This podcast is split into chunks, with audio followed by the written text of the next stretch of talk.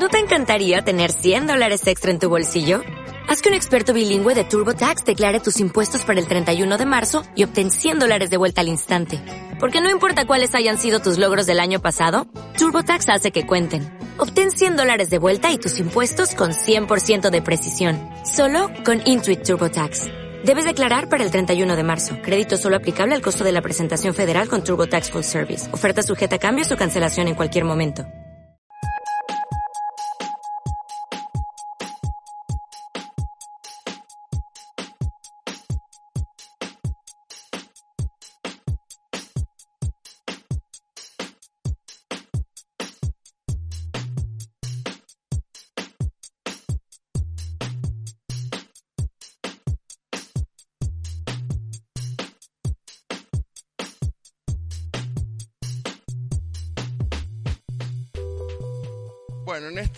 Último tramo del cursillo, o segundo tramo, ya vamos a empezar a ver temas más de contenido de psicología, que está bueno, para mí, por lo menos.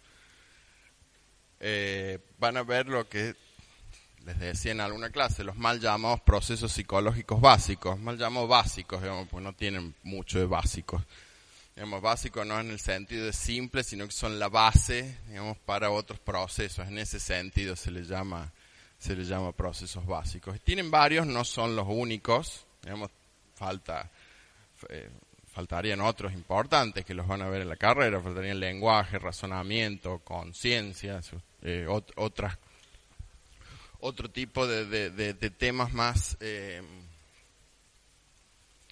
que expliquen cómo todos estos fenómenos funcionan concertadamente, porque esto responde a una tradición de investigación, digamos, del, laboratorio, sobre todo de, de, neuropsicología en el caso del texto de atención, o de psicología cognitiva en el caso de otros procesos como memoria y aprendizaje, pero obviamente nosotros no somos seres que solamente tenemos sensaciones y percepciones en nuestra vida diaria, todos los procesos funcionan en conjunto desde cierta vertiente de la psicología, uno de los procesos, digamos, que se supone que organiza la conducta futuro y que ha hecha mano de todos estos procesos que ustedes van a ver, se llama función ejecutiva, que son funciones de planeamiento. eso ustedes no, no, no lo tienen en el, en el, en el manual. El, ya, ya, han empezado a ver esto en los prácticos? No, todavía no. El viernes van a empezar, claro. Lo que vamos a ver hoy es, el fenómeno, lo que son los fenómenos atencionales, al menos un modelo vamos a ver, hay muchos modelos de, atención, y vamos a ver eh, lo que son fenómenos sensoperceptivos, la, la sensopercepción. ¿Que les, les, gusta el detalle de arriba que se Unas pruebitas de atención.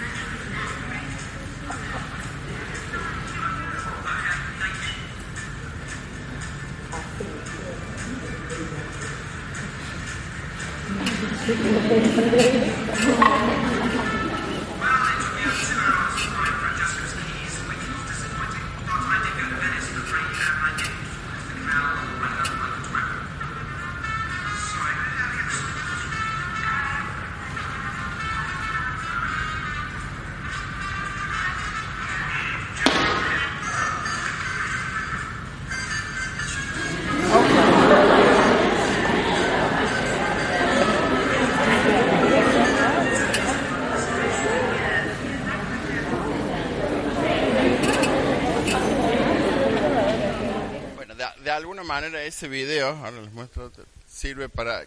¿Qué, se imaginan hacia a, ojo de buen? ¿Qué es lo que pasa? ¿Mm? ¿Por qué falta de atención? Lo que está diciendo es que la atención es un fenómeno limitado, digamos, que uno de alguna manera lo que tiene es un monto de atención para focalizarse y el, y, el contexto, estímulos, si ustedes quieren, irrelevantes del contexto, no entran dentro del foco atencional. Ahí la persona cuando pregunta lo que hace es capturar nuestra atención, es decir, indíqueme tal lado, y lo demás aparentemente no importa. Digamos, fíjense el último ejemplo que cambia de una persona blanca, una persona negra y no se da cuenta.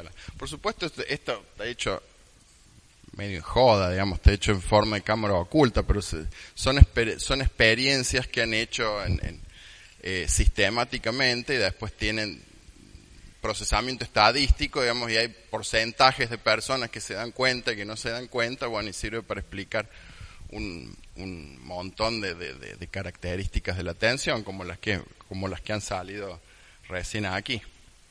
Vamos a ver otro. También es divertido. ¿Mm? No es falta de atención. Falta atención, claro, se enfoca en otra cosa. Es una característica de la atención. Digamos, la focalización.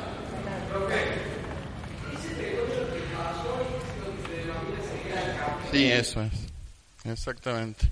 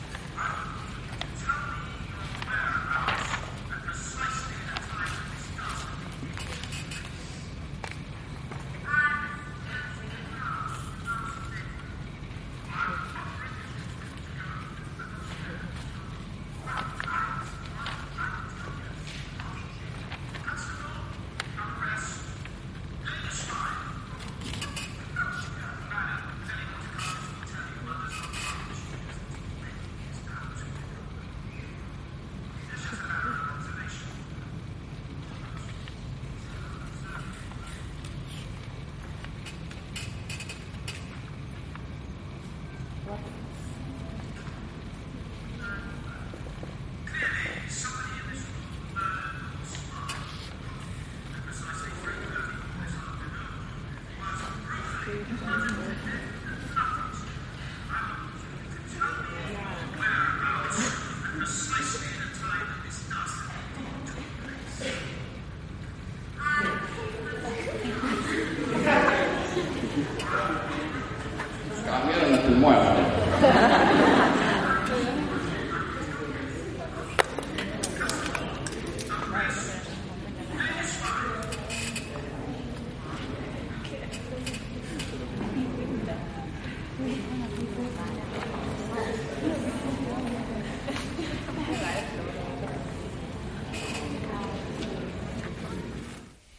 Se usó, digamos, usando características del sistema atencional para decir, bueno, esto no, no ocurre solamente en una pavada que da gracia como esa, sino que es fácil no ver algo que está ocurriendo como ciclistas en este caso. Digamos, se, ha usado en una, en una campaña de, salud pública. Eh, por eso también se hace tanto hincapié en algo que todos hacemos, que es chequear el WhatsApp cuando se maneja y todas esas cosas que no se debería hacer pues justamente uno cree que su sistema atencional es muy eficiente, que para algunas cosas lo es, digamos, pero no para estas. Entonces ahí, viene, ahí vienen los fallos y vienen los problemas. Y después el otro, donde quedó?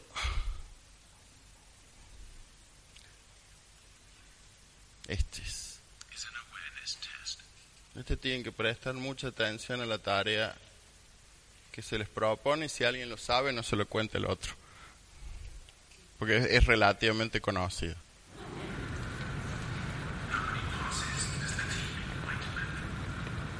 Tiene que contar los pases que hace el equipo blanco.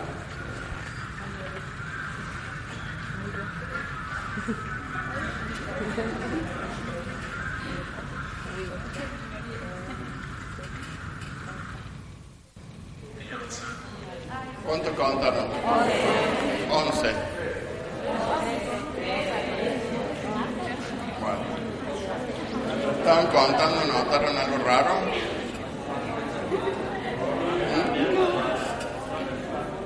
¿Qué qué? Sí, ¿qué pasa? ¿Cuántos vieron el mono que baila en medio? ¿Vos lo viste? Mira de nuevo.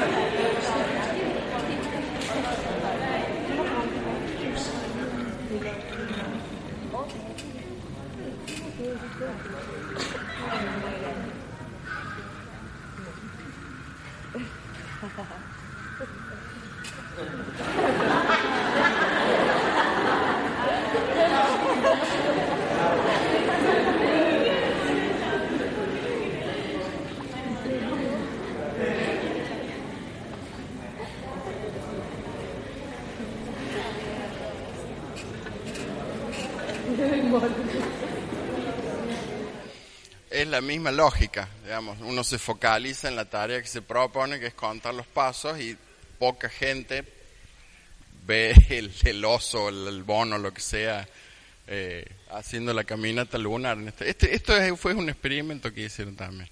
Esto es algo que hicieron sistemáticamente y lo analizaron para lo que les decía recién. Que es básicamente eso, se, eh, recibe distintos nombres, digamos, ce- ceguera por los cambios, que es la imposibilidad o la dificultad de detectar cambios en- en- de objetos en escenas, como era el, el an- el anterior, y esto es- le denominan ceguera por desatención, ¿no? que es bastante parecido, que es que la persona no, no, no, no procesas un, un- acontecimiento determinado que ocurre durante, mientras estás haciendo otro proceso cognitivo. En este caso estás, con- estás contando los pases del, del equipo blanco. Pero fíjense que son cosas gruesas, digamos, ¿no? En uno, más allá de que los 21 cambios por ahí eran cosas bastante sutiles, había otras gruesas, como que la persona que aparentemente estaba muerta era otra después. ¿Por qué se estudia la atención? Además de porque el amor al conocimiento y todo lo que hemos visto en los textos anteriores. Digamos. Se estudia porque hay muchas patologías, digamos, que también que presentan trastornos de la atención. Una, eh, seguramente la han, la han oído hablar bastante porque hay bastante de- debate acerca de inclusive si existe o no, que es el trastorno por déficit de atención e hiperactividad, sobre todo en, los niños, porque se diagnostica en los niños, no es que no, es que no haya adultos con, con este trastorno. Traumatismo de cráneo, la esquizofrenia, la esquizofrenia tiene, tiene fallos atencionales, eh, epilepsia.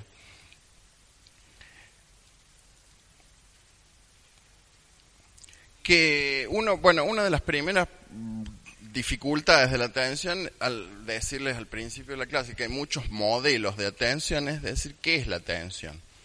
En, en general, cada modelo, por supuesto, formula su, su propia definición, pero siempre, siempre, todos los textos terminan remitiendo hacia la definición de William James, que es un, un psicólogo que más o menos como como les decía en la clase de, de epistemología de la otra vez, como Aristóteles, pareciera que el tipo pensó todo ya. Porque realmente es increíble que todavía estemos usando este, este tipo de, de, de definiciones que son muy, muy precisas, digamos. Por supuesto es una forma de redactar muy, muy vívida y muy colorida, como lo, como lo, como, como lo define William James. Dice, la atención es la toma de posesión de la mente en forma clara y vívida de uno de lo que parecen varios simultáneamente posibles, no posibles, objetos o trenes de pensamiento. Y esta es la parte más importante. Focalización, concentración de la conciencia son su esencia, dice. Implica la retirada de algunas cosas con el fin de hacer frente eficazmente a las demás, que es lo que veíamos recién, digamos, se retira la atención de algún punto y si es una condición que tiene un verdadero opuesto en el estado mental de despiste, confusión y aturdimiento. Esa definición se sigue usando porque después toda la profusión de modelos de, de atención que ha habido, que son como 15, hemos- se adapta a ciertos rasgos de la atención, ciertas características como la focalización, como la selección, como la, como la orientación y un, montón de características más. Lo que hay tienen algunos de los, de los modelos, nosotros vamos a ver uno solo por la, por la relevancia clínica que tiene, que es el modelo atencional de Mirsky, se llama. Mirsky es un, un investigador. Tenemos una formulación teórica que está confirmada empíricamente, digamos, con, tiene, tiene estudios detrás con un, básicamente con, con una metodología que se llama análisis factorial, que no tiene ningún sentido que, que le expliquemos. Que básicamente lo, lo, que formularon ellos digamos, es cinco rasgos de la atención y formas de medirlos a, eso, a esos rasgos de la atención. Eso quiere decir, digamos, que eh, si un paciente va a un neuropsicólogo y tiene algún compromiso con la atención, el neuropsicólogo tiene un arsenal clínico para decir, bueno, dentro de su sistema atencional usted está fallando en tal cosa y podemos hacer un plan terapéutico para mejorar es, esa función y puntualmente ese rasgo de, de esa función que, que, usted por X, por X causa tiene eh, comprometida. Por eso dice en el texto que tiene relevancia clínica ese modelo y es la razón por la cual está, de, está descrito en el texto. Todos esos test ya los vamos a ir, a ir explicando cada uno. Esto es totalmente técnico, no tiene ninguna importancia en este momento. Esos son los componentes del modelo. La focalización, vamos a ver qué es, que básicamente ya algo hemos visto. La atención sostenida o la vigilancia, la alternancia, la codificación y la estabilidad. Básicamente, eh, yo en, el texto les había puesto didácticamente que la atención es una especie como de, de ese foco que usan en, en los teatros para resaltar la, el, el, actor principal. Bueno, yo creo que es un es, es, una analogía, una metáfora bastante bastante entendible, digamos, de cómo puede llegar a funcionar el sistema. Es algo que está focalizado, es algo que está sostenido, digamos que puede tener alternancia cuando hay otras escenas, digamos, los, los, los focos atencionales y los focos de luz cambian bueno, la, la, el hecho de que hay un componente, digamos, de, de, retención de información también dentro de este modelo que se asimila a la atención y la, y la estabilidad del, del no, no, no, solamente digamos que dure en el tiempo la atención, sino qué fluctuaciones tiene en ese tiempo que dura la atención. No es lo mismo la, la, la atención que ustedes pueden tener ahora que la que van a tener dentro de 40 minutos, una hora y media, lo que sea que dure, que dure la clase. Y precisamente hay test para medir eso y, eh, y es donde son test largos, digamos, porque los errores se pescan, se pescan ahí, digamos, en, los, en, el final del, del, de la medición. Para estos autores, la, el primer elemento, la focalización, es la capacidad de seleccionar una parte de una información determinada de entre, todo el, contexto presentado y procesarla. También está, está vinculada a la capacidad de concentrarse, digamos, en una tarea y concentrarse cuando hay estímulos que distraen y ejecutar respuestas, las respuestas que requiere la tarea, ya sean del, del tipo que fuere. ¿Qué, qué te usaron, qué, qué te usó Milky a partir de estos estudios y, y, salió, digamos, en el estudio que medían, eh, que medían esta, esta característica del, eh, de la atención, lo que se llama el test del trazo o, trail making test, porque es el nombre en, en, inglés, el test de Stroop, que es uno de los más conocidos de estos otro que se llama test de cancelación de letras y otro que se llama test de sustitución dígito-símbolo. No, nosotros no lo vamos a ver, pero este modelo, vemos cada, cada uno de esos cinco rasgos atencionales está unido a diferentes áreas cerebrales, digamos, cada uno, que, mm, no es una, no es una correspondencia perfecta, digamos, pero La, atención es una red bastante extensa dentro de la corteza cerebral y estructuras subcorticales y cada uno de estos, de estos rasgos tiene áreas del cerebro, digamos, que no necesariamente son las mismas, la de focalización que la de alternancia, por ejemplo. El test de dígito símbolo básicamente es mm, lo que tiene que hacer la persona es hacer corresponder, tiene una serie de números del, del, del 1 al 9 en los cuadraditos de arriba y en la parte de abajo tienen un símbolo eh, arbitrario asociado a, cada número. Y bueno, ahí eso es una muestra, digamos, un test, son test en general largos porque la tensión, sí. No tengo la menor idea.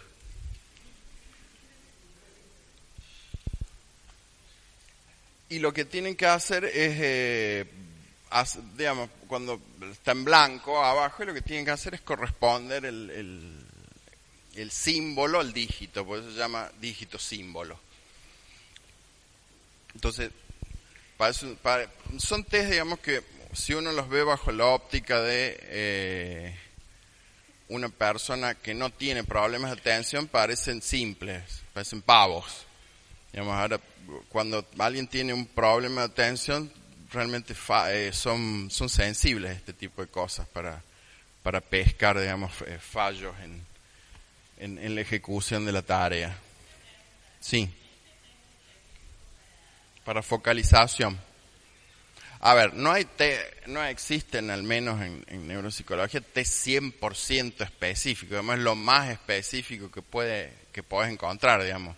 Cada uno de estos test requiere que vos tengas un montón de otras eh, de otras habilidades que te funcionen bien, digamos. Si no te funcionan bien, también vas a fallar y de ahí va a estar la pericia del que te evalúa de qué es lo que, digamos, si vos no tenés una buena coordinación visoespacial, no la vas no lo vas a hacer bien tampoco. Digamos, y miden, miden, miden otras cosas y es una, es una de las limitaciones, digamos, de este tipo de, de abordaje. Otro test se llama el test de cancelación de letras.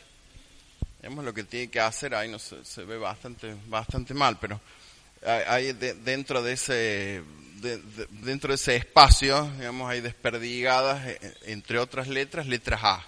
Y lo que tiene que hacer el, paciente dentro de un determinado tiempo, ¿no? Es eh, tachar todas las letras A. Es decir, tiene que focalizarse en ese estímulo puntual y realizar esa, ejecutar esa, esa tarea. El test de Stroop, que es probablemente el, el, que, el más conocido de, de todos estos, implica inhibir la tendencia natural a leer la palabra. Si yo les digo ahí en la columna de la derecha que ustedes lean la palabra, es fácil. Es en rojo, azul, amarillo, naranja, verde, azul, amarillo y verde. Ahora si yo les digo no, eh, no lean la palabra, sino que digan el nombre en que está escrita, que no corresponde con la palabra. ¿ven? Rojo está escrito en azul. Entonces lo que tienen que decir es azul, rojo, verde, azul. Bueno, si yo, les, si yo agarro un cronómetro y les tomo el tiempo, va a ser totalmente diferente el tiempo en que ustedes leyeron la palabra en que el tiempo en que ustedes leyeron el color con que está escrita. No, porque hay que inhibir una, una, una tendencia automática a algo sobreaprendido como leer una palabra para decir el, para decir el color. Eh, eh, mientras más largos esos tiempos, eso está todo parametrizado, digamos, cuánto, cuánto tiempo de latencia indica una dificultad y, y errores también, digamos, en general lo que se lo que se tabula en este tipo de cosas también son errores y latencias muy largas de, ejecución.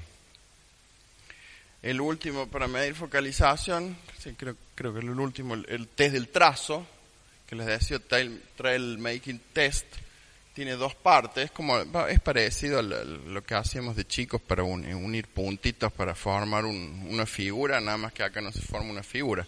Lo que tienen que hacer es en, en, un, en la parte A del, del test es unir eh, números, una secuencia numérica, es decir, 1, 2, 3, 4, 5, 6, etcétera. Y en la parte B se complica un poco porque hay números y letras. Entonces tiene que hacer corresponder las, las dos secuencias, es decir, 1A, 2B, 3C y así sucesivamente. Una vez más, digamos, nos parecen fáciles, pero, pero si, si el sistema atencional no está funcionando correctamente, lo, este tipo de, de cuestiones lo, los pesca. Bueno, esas son las áreas cerebrales que no, las hemos sacado del, del texto, así que no. Pero sí, sí sepan eso, digamos, que la atención sostenida no es la misma área cerebral, digamos, que se aboca a procesar lo que es la anterior, la focalización. La atención sostenida, la vigilancia, que es el, segundo, el segundo componente de este modelo, que es básicamente mantener el foco durante el tiempo, mantener el foco atencional durante el tiempo. Es decir, una persona que eh, no tenga, que tenga una, atención muy corta, digamos, va a tener poca atención sostenida, digamos, y es, eso es dependiente del tiempo de la duración del test. Entonces, si yo digo, digamos, que esto depende del tiempo, ¿cómo se imaginan que va a ser el test para medir esto? ¿Corto o largo? Largo, exactamente. Son test relativamente largos, digamos que de, 15, 20 minutos, donde ahí si hay un, un, compromiso de, la atención sostenida, se van a empezar a ver los problemas.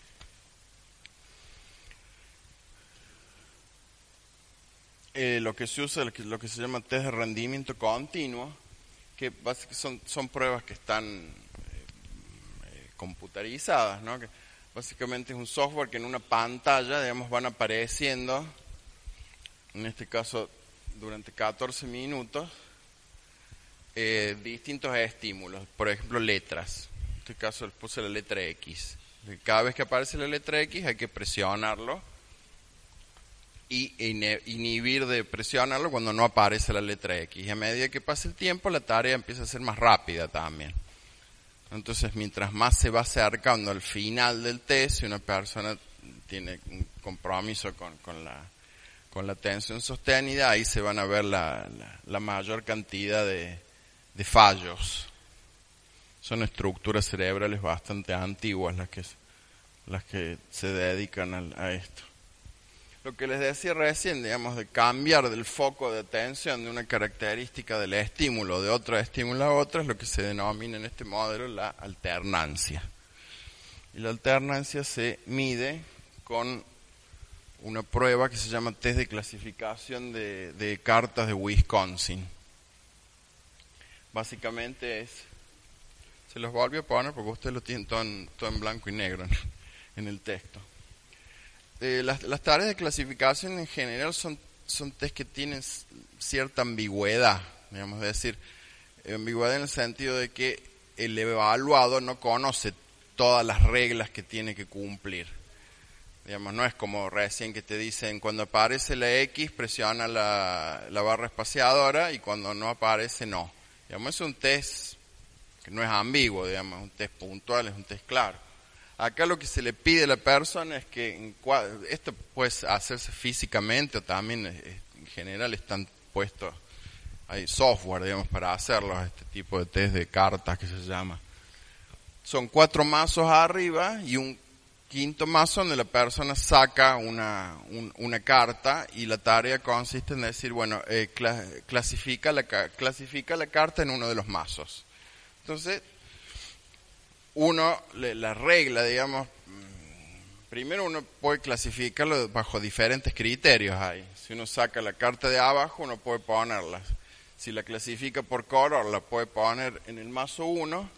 Si la clasifica por, ¿qué más? Por el número, ¿dónde lo pondría? En el 2. Y si la clasificas por forma, la pondría en el 4. Esto es como lo de las variables dependiente e independiente. Cuando uno lo conoce parece fácil, pero después si yo se los doy a hacer, son test, son test difíciles esto, De, de todos los que les dije, este es el, es bastante embromado.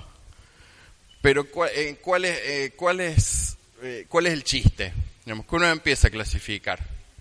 Uno empieza a clasificar y dice, bueno, yo voy a clasificar por color. Saco una roja, le pongo rojo. Saco una verde, le pongo en verde. Saco una amarilla, le pongo en amarilla. Todo bien, qué bien que anda todo, qué bien que estoy. A la décima vez que yo clasifico, bueno, y cada vez que clasifico, el, el evaluador dice bien o correcto, correcto, le dice. Le va diciendo, y eso está también tabulado, digamos, a la vez 11 uno clasifica por color y el perverso neuropsicólogo te dice incorrecto. Y ahí, ¿dónde te metes? Entonces, esto para mí viene alternancia porque vos tenés que inhibir tu tendencia a la perseveración y cambiar el foco, digamos, y establecer otro criterio. Mide muchas más, se usa para muchas más cosas este que, que, la alternancia también, ¿no? Mide, claro, y vos tenés que decir, eh, que empezar a clasificar por alguno de los otros dos criterios. Y después a la décima vez o a la X vez también te lo cambia. Y tenés que clasificar por el tercero. Tenés que alternar, justamente son pruebas, también les decía que se usa para otra cosa, porque eso que yo les decía, eh, digamos, hay pacientes con eh, disfunciones frontales en el lóbulo frontal que eh, tienen compromiso en lo que yo les decía al principio, en las funciones ejecutivas, y lo que hacen es perseverar. Digamos, empiezan clasificando por color y aunque les digan incorrecto, siguen clasificando por color. Digamos, porque hay lo que se llama una inflexibilidad cognitiva que no, que no les permite directamente cambiar el, la cuestión y eso es, es, es, más que un compromiso atencional, digamos. Pero con otros test, digamos, se, se puede discriminar qué, qué, cuál es el problema que está. ¿Eh? ¿Para hacer qué? Y sí, y sí, sí, hemos visto cuatro hasta ahora, cuatro test. La codificación. Acá hace referencia a la codificación el volumen de la atención, es decir, a la cantidad de información que se puede mantener en el, en el foco. Y es un concepto que está eh, en este modelo, digamos que es prácticamente igual a lo que después vamos a ver como memoria a corto plazo o working memory. Pero acá está engarzado, digamos, dentro de lo que es la, la eh, el modelo de atención que estamos viendo. Está referido a eso, a, mantener información durante periodos cortitos de tiempo para permitir operaciones mentales con esa información y que no se pierda. Tenemos los test que, por los cuales se evalúa este, este, esta característica, este rasgo de la atención, es la amplitud de dígitos y problemas aritméticos. La amplitud de dígitos básicamente es de manera creciente hacerle repetir a la persona los dígitos que el evaluador está nombrando. Y empieza con dos, con dos dígitos, yo 8 y 4. Entonces vos tenés que decir 8 y 4. Después te agrego uno más, 8, 4 y 3. Vos tenés que decir 8, 4 y 3. Bueno, ese volumen atencional de, de, de, de, de información es limitado. en general no, en general es, claro, acá está enganchado dentro de un modelo de la memoria, pero sí, es, de, un modelo de, atención. En general eso es limitado, digamos, bueno, ustedes no, no, estadísticamente, digamos, no van a poder retener más de siete elementos con variaciones de más, menos, uno o dos. Digamos, si pueden retener más que eso es porque son muy pulentos. Pero básicamente, eh, digamos, es es el límite, digamos, de, de, nuestra capacidad atencional en, el, en, el, en la cuestión de, de la codificación. Y eso sirve, digamos, para lo que uno está atendiendo, digamos, uno mantenga la atención en eso y no, y no se pierda en otras cosas. Digamos, entonces es, de alguna manera un, un, sistema de, de, memoria que está funcionando dentro de, dentro de la atención ahí. Y bueno, y los problemas aritméticos en el, en el sentido de eh, hacer operaciones aritméticas. Yo dice, de X tiene 12 globos y regala 5, ¿cuántos globos le quedan? Bueno, para hacer 12 menos 5 y llegar al resultado, yo tengo que tener eh, online, digamos, eh, esos elementos para realizar esa, esa operación mental. Y bueno, y son problemas que se, que se van que se van complejizando, digamos, y que requieren volúmenes de codificación cada vez mayores. Y la estabilidad que también se es una forma de es parecido al, al, segundo que vimos, es, el esfuerzo y la consistencia atencional a lo largo del tiempo, pero en cuanto a, a, las fluctuaciones observadas en la atención, digamos, que hay momentos de mayor atención, momentos de menor, puede haber momentos de mayor atención, es decir, ese, ese foco, ese, ese, para hacer la analogía con el, con el tacho de luz, digamos, que, que ilumina, por ahí se, eh, se baja la tensión, por ahí se sube, a eso, se, eso es lo que intenta, digamos, eh, medir este, este, este constructo que se llama estabilidad. Y también eh, está eh, una de las formas de medirlo es el test que ya vimos recién del rendimiento continuo. Es decir, son, son test que necesariamente, como tienen que ver con el tiempo, digamos, son test largos en los cuales ahí se va, se va a evaluar o se va a pescar, digamos, el problema que, que se tenga. De este, de, este modelo, digamos, como, como todo modelo de este tipo, tiene, tiene, críticas, digamos, y tiene, y tiene fortalezas, tiene lo que se llama un fundamento psicométrico, eso que les decía al principio de la clase, yo que está hecho en base a, una, análisis factoriales, a, muchos casos y, y digamos, y en, la jerga estadística, digamos, cada, cada test carga mejor para uno de los cinco rasgos de la atención que para otros puede ser evaluado con pruebas clínicas, que es lo que les decía al principio de la clase. Digamos, hay modelos que son por ahí más, más teóricos, digamos, y no tienen test para evaluarlos. Este, si ustedes tienen, no sé, un accidente de tránsito y quieren una evaluación neuropsicológica, probablemente para evaluar la atención, un neuropsicólogo les, les aplica alguno de estos test que hemos visto recién. Y tiene datos neurofisiológicos, que no lo hemos visto porque ustedes todavía no han, visto neurofisiología y, digamos, todavía no conocen demasiado del, funcionamiento del cerebro, pero es lo que les dije al principio de la clase, digamos, que cada uno de estos cinco factores de, del modelo está bastante bien relacionado, digamos, con diversas áreas, áreas cerebrales que no son las mismas para uno que para otro. Y dentro de las debilidades, bueno, que, que algunos de los factores solo pueden evaluarse con test verbales, digamos, esa es una crítica que se le ha hecho, y que son eh, funciones cognitivas complejas evaluadas por cada test, que es lo que les decía hace un ratito. Digamos que el test puntualmente, ese test de Wisconsin, digamos, mide muchas más cosas además de, además de la alternancia. ¿Alguna pregunta con respecto a la atención? han mantenido su atención eh, completa. ¿En qué estás pensando puntualmente? Todo, todo se intenta usar para marketing, por empezar. Sí, en un aviso vos lo que querés obtener es eso, es, la, es captar la atención. Por ejemplo, en una publicidad vos no querés que cambies de canal. Por eso se rompen la cabeza. No, el no los estos test se usan, digamos, para, para establecer eh, patologías y un plan de tratamiento de, del, del, déficit, claro. Sí, sí, digamos, más bien el funciona, más bien conocer cómo funciona la atención sí sirve para lo que vos decís. Sí, hay muchos procesos, eh, hay muchos test que evalúan la atención, digamos. Dentro de este modelo son los test que, que Mirsky usó, digamos, que mejor y que estadísticamente mejor se correspondieron con estos cinco modelos, con estos cinco rasgos, perdón. Después de atender, o bueno, como les dije al principio de la clase, los, los procesos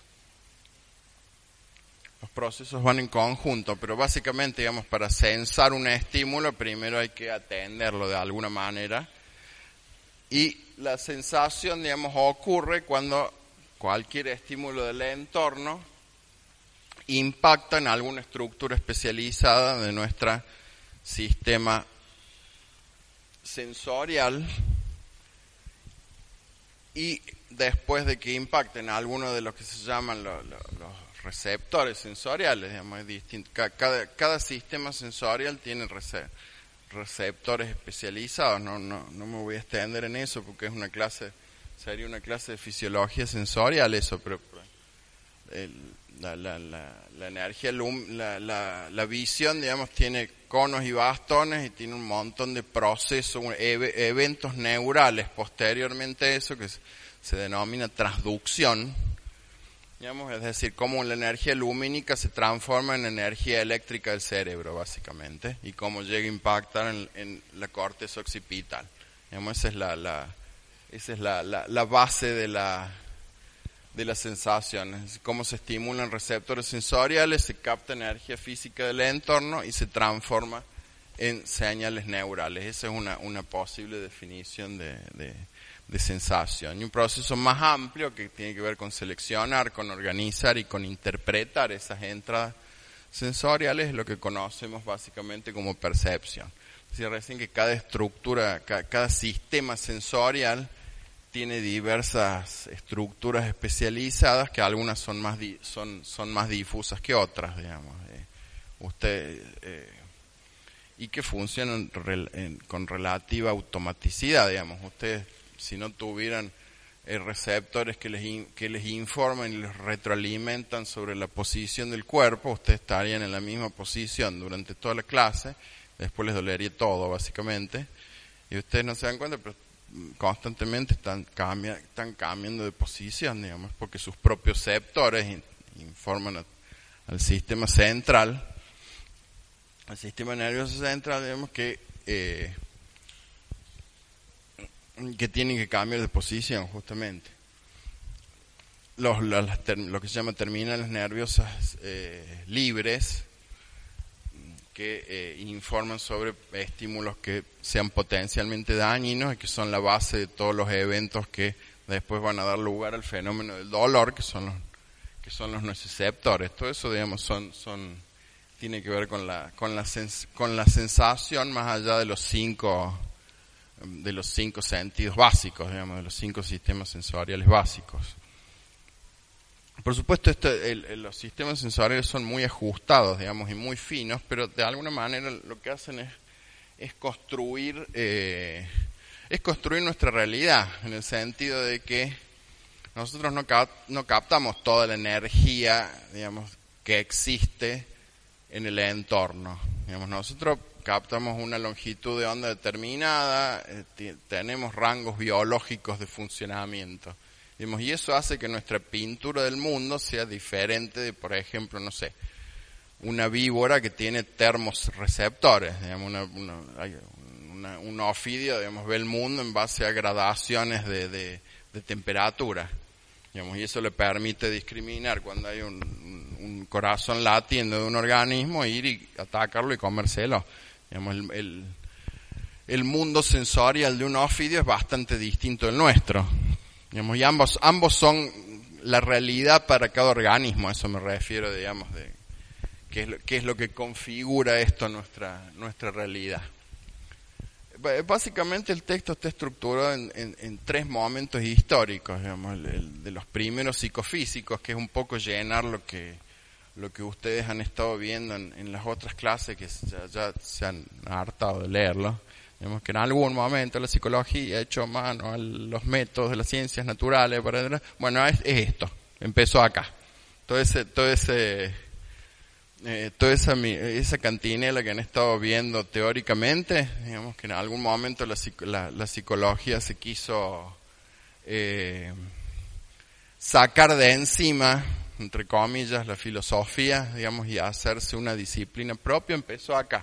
Empezó mm, con Bund, con, después con, en el caso de la, de la, de, la sensación y percepción, con Weber y con Fechner, que eran lo que querían hacer era, bajo, bajo, este aire positivista de esa época, tratar de discriminar o, o, describir o explicar todos los acontecimientos por los cuales un estímulo termina siendo una experiencia subjetiva, básicamente. Y eso dio origen a dos eh, ramas, digamos, o dos disciplinas dentro de, la, dentro de este tipo de, de estudio, que es la psicofísica y la fisiología sensorial. La fisiología sensorial es, el ejemplo que les estaba dando recién, digamos, describir, digamos, cómo procesa un estímulo, una configuración estimular el cerebro luego de lo que luego que los receptores traducen ese estímulo. Es decir, todo lo que son las consecuencias o todos los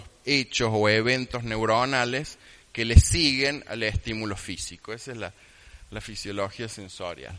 Y la psicofísica es, estudia las relaciones entre las características del estímulo en, cuanto a sus parámetros físicos y cómo es percibido, básicamente.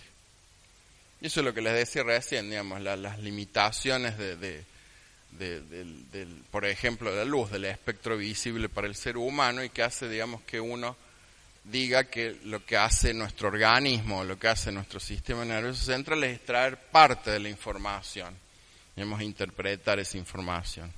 Nosotros no vemos, como ve ahí, ¿quién era? No, me acuerdo si era su, Superman o cualquier, no, no vemos rayos X nosotros.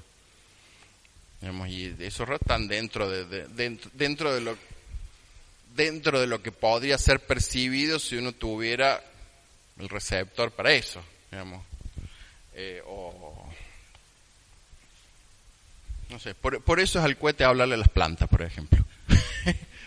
porque no tiene receptores sensoriales, básicamente. Todo esto, digamos, hace que uno diga que las percepciones que uno tiene no son copias del mundo, digamos, no, no, sistema sensorial no copia el mundo, sino que construye internamente siguiendo reglas y siguiendo límites que están impuestos por lo que les decía al principio, por nuestras capacidades biológicas. Nuestros sistemas son muy, muy finos, digamos, muy, muy afinados, depende también la parte de la superficie corporal que uno, que uno, que uno evalúe, digamos, no es lo mismo si yo les doy a discriminar eh, dos estímulos en la palma de las manos que si yo les doy esos dos mismos estímulos por acá. Justamente por eso, porque hay muchos menos receptores acá. Si yo les doy, si yo les pongo dos dedos acá, ustedes van a necesitar muchos centímetros para decir me tocaron dos dedos. En cambio, acá van a ser milímetros, justamente por la distribución de los receptores sensoriales dentro del organismo es diferente. Ahí tienen el concepto ejemplificado y el concepto de, detección de umbral de distintas modalidades sensoriales aproximado, por ejemplo, para dar simplemente el, el, la pintura, digamos, de cuán finito, digamos, y cuán preciso es, como el sonido que se puede detectar a 6 metros, digamos, de, de, un reloj o una dilución de azúcar o dice el ala de una abeja que cae en la mejilla desde un centímetro. Con esta cuestión del de hasta ahora, digamos, lo que hemos estado viendo básicamente es cómo entra el estímulo hasta el sistema nervioso y hasta el cerebro. Pero también hay otra, hay otra cosa, digamos, que eh, hace el cerebro, que es todo lo previo que tiene, modificar de alguna manera esa entrada estimular y eso ampara, digamos, este concepto de bottom-up o top-down, lo pueden encontrar en un término de psicología cognitiva, que es procesamiento guiado por los datos o hacia arriba o ascendente o procesamiento descendente. el, procesamiento ascendente que es básicamente lo que hemos estado viendo recién, digamos, como el estímulo impacta y llega, y llega al sistema nervioso central, hay una recepción del, de la información sensorial y no hay ninguna manipulación, digamos, del contenido de ese estímulo por parte de la corteza cerebral. Y el, el, una vez que llega ahí, digamos, ¿qué, es, ¿qué hace el cerebro con eso, básicamente? Es decir, todos los, eh, este procesamiento de arriba hacia abajo, en lo que influyen los conocimientos, las expectativas, los intereses, el aprendizaje previo, y es por lo cual uno puede discriminar el, ejemplo que, que, yo les había puesto en el, en el texto de un número, 3470, que es cero, puede ser un cero, puede ser una O, si uno tiene el contexto lingüístico de poner gato. por ejemplo, uno, uno no va a leer gat cero, uno no va a leer 3400 O.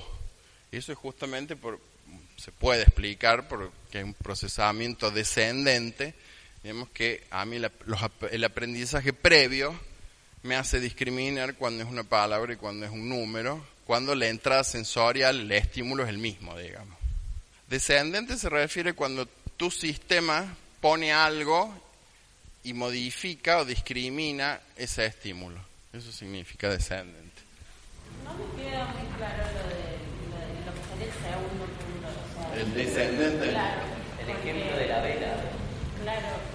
¿Cuál es el ejemplo? Que se quema y ahí le da un, estímulo al cerebro y el cerebro eh, hace una construcción por una experiencia y ahí le da una respuesta que imita ya el dedo. ¿Cuál, ¿Cuál sería el procesamiento descendente? La construcción por medio de una experiencia, digamos, el estímulo. Pero vos, bueno, vos decís que en la, en la segunda vez vos no acercás la mano a la vela, eso es. Sí, ya sabés, hay, hay una Pero ese es el ejemplo que vos das. No, digamos, lo que preguntan es el ascendente o descendente. Lo que asciende es el estímulo y lo que desciende es la respuesta del cerebro. No, lo que desciende no es solamente la respuesta, lo que desciende es qué haces vos con ese estímulo. O sea, ¿por qué, lo que les decía recién, digamos, por qué ese círculo, digamos, de qué depende que ese círculo vos lo veas como un cero o como una O en ese ejemplo? Cuando la entrada sensorial es la misma, el estímulo es el mismo. Digamos, ¿qué es lo que te hace a vos discriminarlo? lo que tenés previamente en tu cerebro, los aprendizajes previos, las expectativas previas. ¿Se entiende? El aprendizaje anterior. Todo lo que vos hagas con un estímulo y tenga que ver con algo previo, aprendido previamente, que esté alojado en, tu cerebro, implica un procesamiento descendente.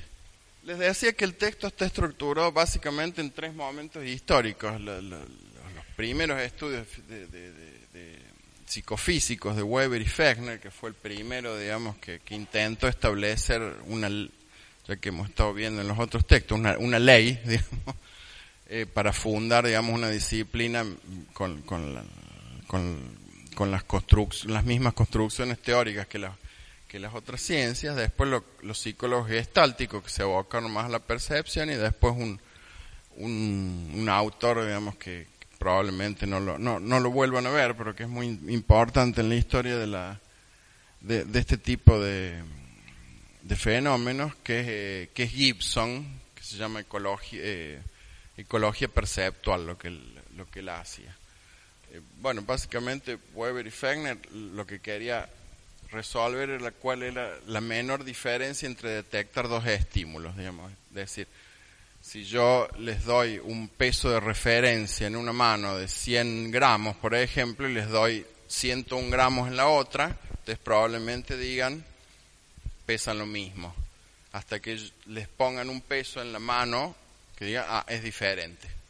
Eso no tiene demasiado, es una tarea simple de discriminación. Digamos, lo que vio, lo que vio eh, estos, dos estas dos personas, Weber y Fechner, era que si yo aumentaba el peso de referencia, se ponía 200 gramos, ya no eran dos, si eran 100 y yo discrimino los 202, si pongo 200 no eran los 202 que yo discrimino, eran los 204. Y después empecé a establecer, digamos, relaciones entre, entre, entre esa entre esa mínima diferencia preciable, es decir, divisiones entre los pesos de referencia y y, lo, y lo otro, el cambio requerido para ser percibido siempre una proporción constante del peso de referencia. Y eso se puede formalizar matemáticamente. Por eso se llama la ley de Weber y Fechner en, historia de la, en historia de la psicología. Y básicamente el, el, el propósito de ellos, que era un propósito, digamos, filosófico, era de tratar de demostrar la identidad entre procesos mentales y corporales y hacer relaciones matemáticas entre el mundo físico y el mundo mental, digamos. Ese era, la, ese era el propósito de ellos. No es por eso por lo que lo estudiamos, digamos, porque este tipo de metodología, esas y parecidas, digamos, de discriminación de estímulos, que yo se siguen, y otras mucho más sofisticadas, se siguen usando en los laboratorios de fisiología sensorial y de, psicofísica para para caracterizar el, estudio de los sistemas sensoriales. los gestálticos, en una aproximación más global, digamos, lo que querían era estudiar los principios mediante los cuales se interpreta el mundo estimular, digamos, es decir, cómo patrones sensoriales en bruto el cerebro los interpreta y les otorga un significado determinado. ellos eh, sostenían, digamos, que los fenómenos que integran la experiencia consciente no, no, no son un todo único y, no de, y no se explican por una mera combinación de elementos. Y eso eh, dio lugar a lo que popularmente uno, se derivó en una frase que seguramente han escuchado, que es que el todo es más que la suma de las partes, digamos, básicamente. Eso viene, viene del viene de la primera psicología gestáltica, de la psicología gestáltica experimental, digamos, porque después hubo otra escuela de psicoterapia gestáltica que está indirectamente inspirada en esto, digamos, pero esto, era, esto eran investigadores, digamos, una gente que estaba tratando de caracterizar fenómenos perceptuales. Este todo es más que la suma de las partes o principio de totalidad, implica que la experiencia se construye, digamos, y ese trabajo de construcción es, realizado por algún tipo de proceso psicológico que opera para, para producir esa unidad. Y otro de los principios que de la, de la Gestalt que no se, que no se eh, no, no, no han sobrevivido, digamos, popularmente, es lo que se llama el principio de isomorfismo psicofísico.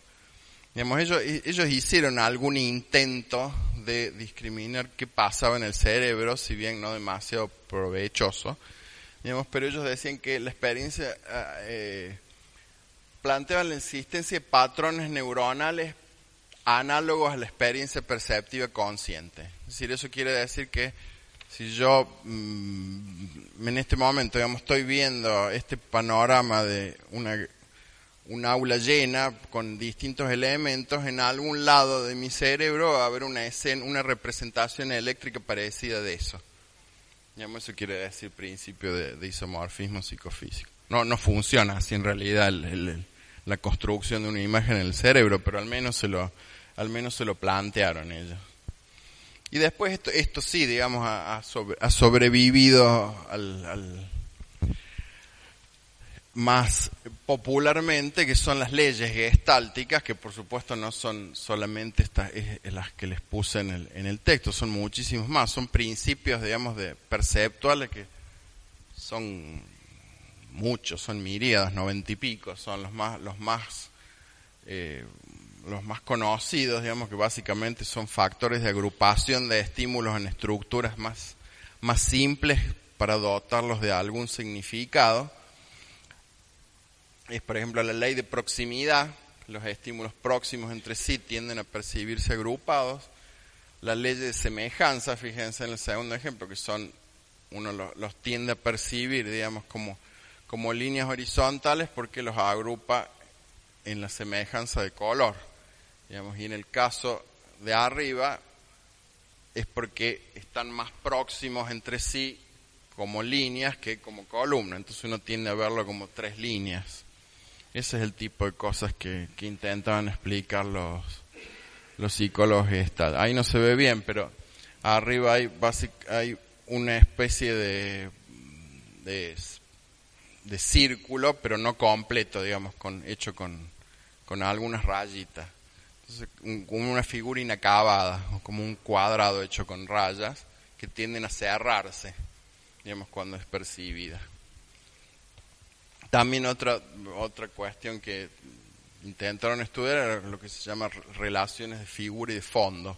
Digamos, dependiendo ahí, después, después se sabe que también depende de cómo es el barrido visual eso, pero de- dependiendo de ciertos factores, ellos decían de, de leyes gestálticas, digamos, como si yo percibo hay dos caras enfrentadas o percibo una especie de copo, de candelabro que está, que está en el medio.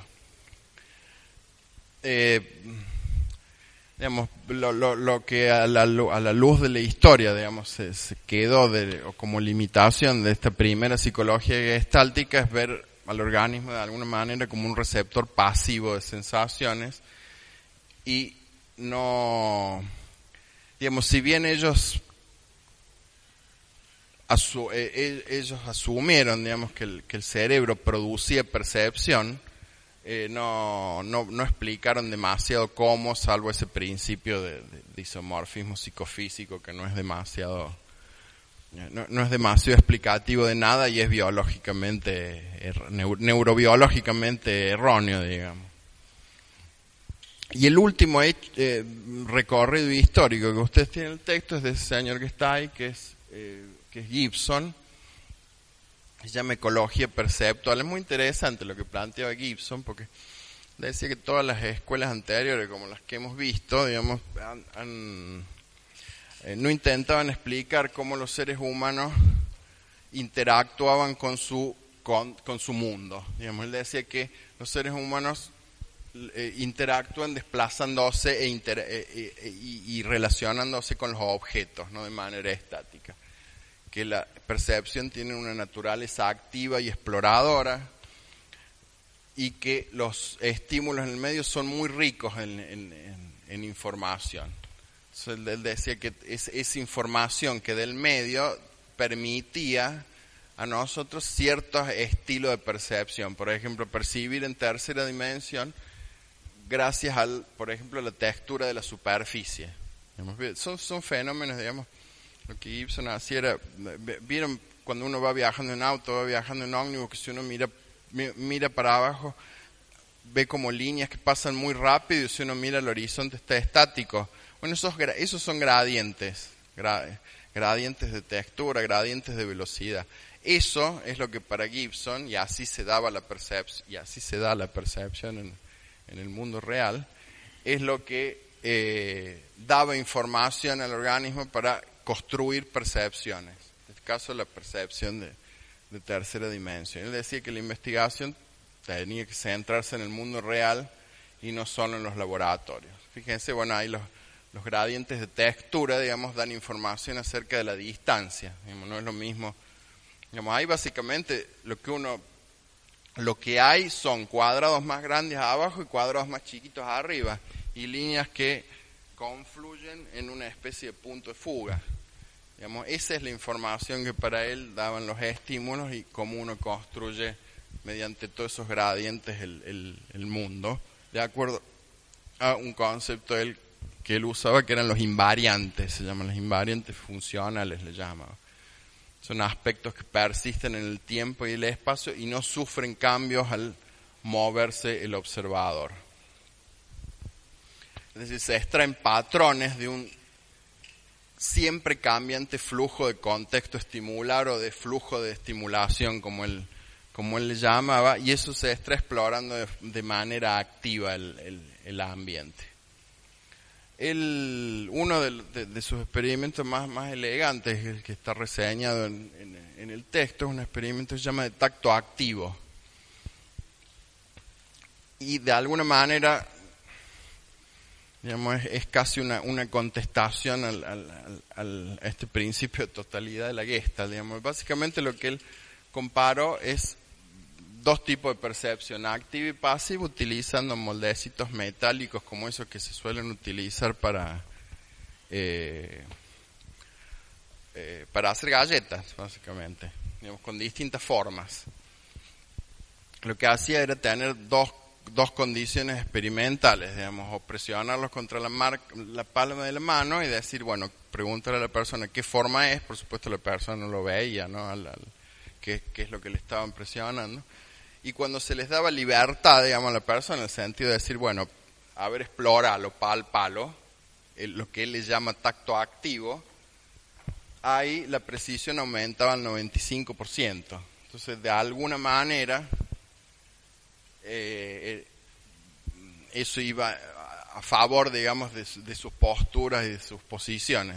Decía, la mejor forma de percibir es cuando las sensaciones son precisamente cambiantes y en, en esta condición de tacto activo en ningún momento había sensaciones correspondientes a la totalidad del molde, sino que había una exploración, digamos, de, de las distintas partecitas para construir una, una, percepción y una discriminación. Entonces lo que, él, lo, que él sostenía es que si la forma de las sensaciones fueran el dato en crudo de la percepción, entonces cuando los moldes eran presionados de forma completa en la palma de la mano, deberían haber provocado el mejor reconocimiento y no es eso lo que no es eso lo que ocurrió. Digamos, es decir, que la totalidad del molde no provocaba el mejor reconocimiento, como dirían, por ejemplo, los gestálticos. Entonces, básicamente, bueno, hemos visto algo de fisiología sensorial, de psicofísica y tres momentos históricos dentro del estudio de la sensación. Ya los dejo ir, no hagan ruido, carajo. Eh, y nos vemos el martes, ¿no? El jueves. Nos vemos el jueves en la próxima clase. Sigan estudiando.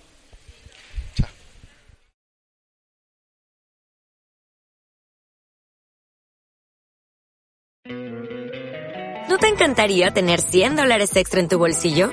Haz que un experto bilingüe de TurboTax declare tus impuestos para el 31 de marzo y obtén 100 dólares de vuelta al instante. Porque no importa cuáles hayan sido tus logros del año pasado, TurboTax hace que cuenten. Obtén 100 dólares de vuelta y tus impuestos con 100% de precisión. Solo con Intuit TurboTax. Debes declarar para el 31 de marzo. Crédito solo aplicable al costo de la presentación federal con TurboTax Full Service. Oferta sujeta a cambios o cancelación en cualquier momento.